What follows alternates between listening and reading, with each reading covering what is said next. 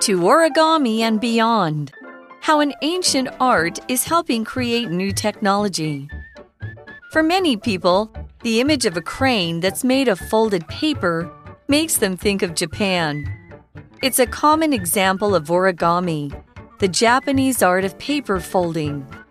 While it has been around for over 1,000 years, it became more popular during the Edo period, 1603 to 1867.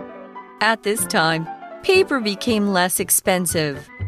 Over the centuries, origami has been used in religion and for teaching purposes. People leave origami at Japanese shrines, for example. What's more, in traditional Shinto weddings, origami butterflies are used to represent the happy couple. In schools, origami can be used to teach shapes and problem solving. Akira Yoshizawa is known for his origami excellence. His work is credited with making origami popular outside Japan from the 1950s. He wrote many books on the art. What's more, he created the wet folding technique, in which damp paper is used to make origami look more realistic and alive. Thanks to Yoshizawa, origami continues to flourish all over the world. Hi, everybody. Welcome to English for You. I'm Pat. And I'm Elsie.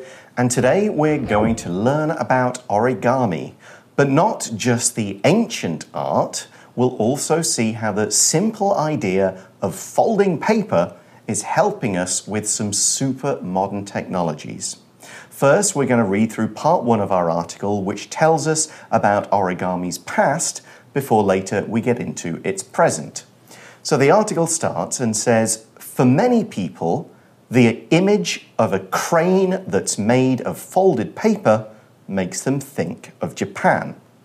Of course, it's a Japanese art. You see a little folded paper bird, you're like, yeah, that's a, that's a Japanese kind of thing.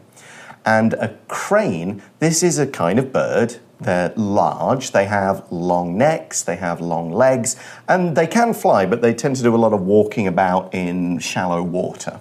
So you might say, for example, the crane walked through the stream and hunted for fish. Crane 指的就是鹤啦，所以呢，我们看到纸鹤的时候，都会想到 Japan 日本。Mm. And of course, the whole idea of origami is that you take a big piece of paper and you fold it to make a particular shape.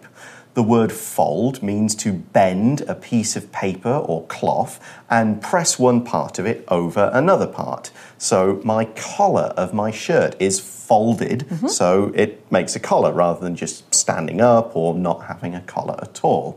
And here's something that bothers me a lot I hate it when people fold the corners of pages of books to mark their place. Oh no! How do you treat? I do that. You what? How can you treat books like that? Use a bookmark. Okay, but you have to take the bookmark and you know put the bookmark in the book. Yeah, but folding over the pages just takes oh, half a oh, second. A perfect book is been oh. Folded 的动作就是折叠或是对折。那在文章当中呢，我们看到的 folded，好，这字尾加上 ed，它是一个过去分词，作为形容词的用法。那如果你要把这个折的地方打开，那就是 unfold，也就是在字首加上 un 就可以了。You're a monster. I'm a monster. How could you do Because that? I fold pages of books. That's just no. Anyway, let's move on. That sentence also includes today's language in focus, so let's check that out now. 的 language in focus，我们要讲到的是现在分词跟过去分词当形容词的用法哦。那现在分词呢，跟过去分词，它们都可以置于名词的前面作为形容词，加以修饰这个名词。但是两者的意义不太一样。我们来举例一下。第一个，如果你用的是现在分词，也就是 v i n g 来去形容名词的话，那表示是主动。动作正在进行，像是 running water，那就是正在流动的水 burning wood，那就是正在燃烧的木材。；falling leaves，正在掉落的叶子；singing birds，那就是正在唱歌的鸟儿。那如果你用的是过去分词，也就是 VPP 来形容的话，那就表示呢动作是已经完成的，而且呢或是它有被动的意思在。所以，这样课本里面的课文里面的 folded paper，那就是被折过的纸。那如果是 spilled water，那就是被洒出来的水。fallen leaves，那就是已掉落的叶子。Now, that sentence that started our article didn't just have vocabulary words and grammar, it also had a phrase. We're saying this folded crane, this folded paper crane, makes people think of Japan. The phrase think of means to think about a particular subject, but often automatically. Mm -hmm. you, mm-hmm. it's just like you see it and your brain just jumps there. You're not really having to, hmm, what does that make me think of? For example, this song makes me think of my old girlfriend. Whenever I hear it, I just automatically think of her. The article goes on it's, so this crane, it's a common example of origami, the Japanese art of paper folding. The article goes on while it, origami, has been around for over 1,000 years, it became more popular during the Edo period which is 1603 to 1867. Edo period 就是中文说的江户时代或是德川时代。Yeah, it's a particular period of Japanese mm. history. I think it, Japan became one country, not a group of states fighting each other, but it was kind of closed off to the world. A lot of peace, a lot of development of technology and culture. Yeah, but why did paper folding become more popular? Well, the article explains at this time, paper became less expensive. That's why. Yeah, mm -hmm. so mm-hmm. because it's peacetime, because the country's getting richer, people can create paper more cheaply, and so more people can do this art. The article carries on and says over the centuries, origami has been used in religion and for teaching purposes.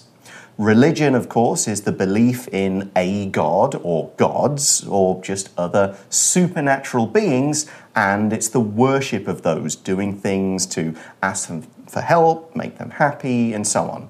You might say people who follow some religions do not eat certain meats, while those who follow other religions don't eat meat at all. Religion 指的就是宗教。那如果是形容词，我们要形容说是虔人很虔诚，或是与宗教相关的，那我们会用 religious 这个形容词。Mm. You could also talk about the general idea and say religion is very important in someone's life, or religion is a cause for this big terrible war.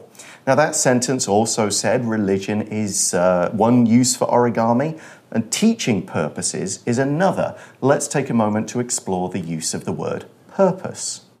The word purpose means roughly the same as the word reason. Something's purpose is its aim or goal or objective.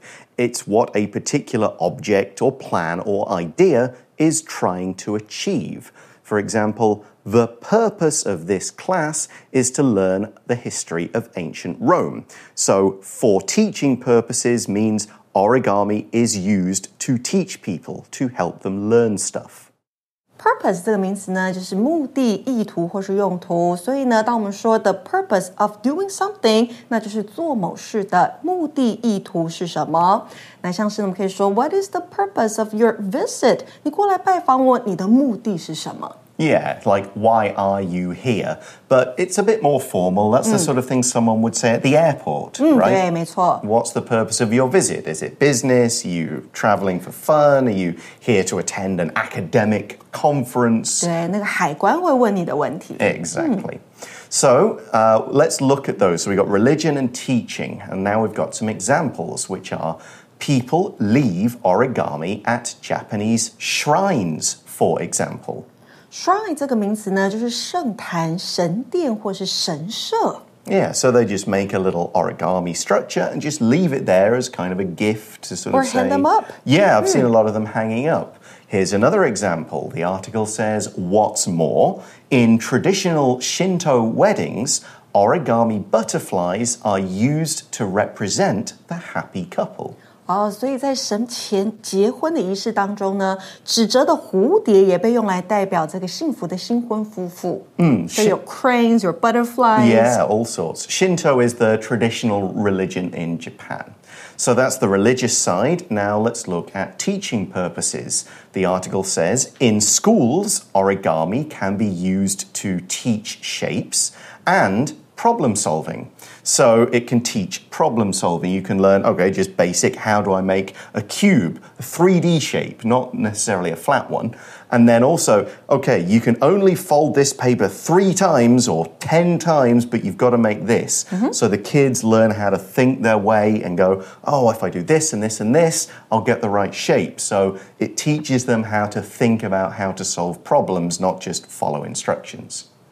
So the article goes on, it's talked about where origami comes from, what it can be used for. Now we're going to introduce one of the masters. The article says Akira Yoshizawa is known for his origami excellence. The word excellence is the noun form of excellent. And if you have excellence in something, you have a high level of skill in a particular area. Or we could say it's got a high level of overall quality. For example, the hotel shows its excellence everywhere, from its amazing food to the large, comfortable rooms and polite staff. Excellence 这个名词指的就是优秀或是卓越。那字尾 c e 拿掉，加上一个 t，就是你很熟悉的这个形容词 excellent。Mm -hmm. So let's go back to Yoshizawa. The article says his work, so his origami, is credited with making origami popular outside Japan from the 1950s. From the 1950s just means starting then and going on. And his work is credited with helping origami become popular worldwide. If something is credited with something, and often we use it about a person, a person is credited with doing something, this phrase is used to say who gets or who should get the credit for a particular achievement. Like, why has this happened? Oh, it, this is credited with doing this. This is the person or event that changed things and is responsible for the situation now. 对，所以在这个用法当中呢，主词多半是人，然后后面加上这个被动 be credited，然后再接上 with something，那就是这个人呢被认为是对点点点有功劳、有贡献的。So Yoshizawa was really good at origami, and we also see he wrote many books on the art, and that's the books that go out to other countries, people buy them. But that's not all. The article says, what's more, he created the wet folding technique in which damp paper is used to make origami look more realistic and alive. So he kind of came up with this idea ha, I can change origami by using slightly wet paper. This is a special technique, so let's take a moment to look at the word technique. A technique is a particular way of doing something, usually a practical thing that requires a skill, it requires practice until you get it right. It's not really a mind thing, it's more of an actual skill doing thing. For example, the artist has learned a new technique for making colors look brighter. Maybe the way they mix the paints or the way they paint them on the canvas, something they do to achieve a result. Technique 这个名词呢，指的是方法，指的是手段。那做某事的方法或手段，我们可以说 the technique for a or of something。好，两个介系词都可以，看你要用 for 还是 of。那再来还有一个形容词在课文里面出现是 damp，它指的是潮湿的。那再来还有一个是 realistic，那就是逼真的。Mm, damp would be very slightly wet. So think of clothes, you've been hanging them up for an hour or two, they're not fully dry, they're still a little mm. wet to the touch. That's damp. You still want to hang them up and not put them away. So the article carries on and says thanks to Yoshizawa, origami continues to flourish all over the world. And that phrase, thanks to, is similar to is credited with. It's used to show who is responsible for something. It's usually done in a positive way, like, thanks to you, we finished everything on time but it could also be a negative way. Well, thanks to you, we're meeting's going to start late. It's your fault. 对，所以用肯定或是这个比较负面的方式去说，都可以用到 thanks to。那再来还有一个动词是 flourish，它代表是兴盛。Yeah, it's kind of grown, it's popular. You'll see origami now all over the world. Many people learning it in classes or doing it in school or just for fun. Now, that wraps up today's article. That's brought origami from the past up to the present day. We're going to go and talk more about the future of origami tomorrow, but right now, let's look at our For You chat question, which is Have you ever tried making origami? If so, talk about your experience. If not, what would you like to make? I think I did try making one when I was in the elementary school. Oh, that young. Maybe in one of the art classes or Yeah. something. Right, but I don't think I succeeded. It's not something I'm good at. Um, It's difficult. well, even the most basic idea, like making a paper airplane, that is origami. okay, right? It's yeah. not complicated origami. but that's already challenging to me. I, yeah, I can't. I'm terrible at making paper airplanes.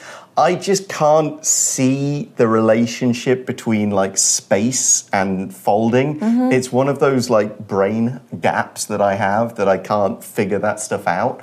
If I had instructions, I could follow them and do it. But if Uh-huh. it's like figure it out yourself, I'd be sitting there for hours going. Mm, mm, mm, uh, so I probably wouldn't do it again unless I was doing it with you know somebody else and they wanted to do it for But fun. if you could do it now, what would you like to make? What would I make out of origami now? I would like to make um, one with my cat's maybe head shape or Okay. or his you know I don't know his body shape. I would, yeah, I'd probably make like cool little animals that I can Yeah, put yeah. around the house mm. to entertain the kids. Just like, what? Th- Now there's a dog here. To next day there's, oh, now there's a mm. swan. Something like that, just to kind of keep them entertained.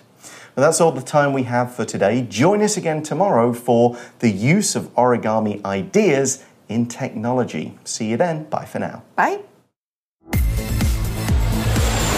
Vocabulary Review Crane.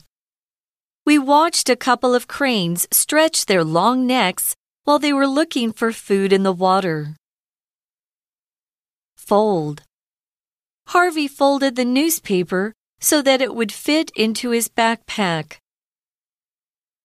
Religion. Religion and science can sometimes be in conflict about certain topics, such as the beginning of the universe. Purpose The purpose of this event is to raise money and provide food for the homeless. Excellence Marcy always shows excellence in her work, and the boss is thinking about giving her a raise. Technique Linda learned a new technique for solving this kind of math problem in class today. 小补帖。 Shrine. Damp. Realistic. Flourish. Flourish.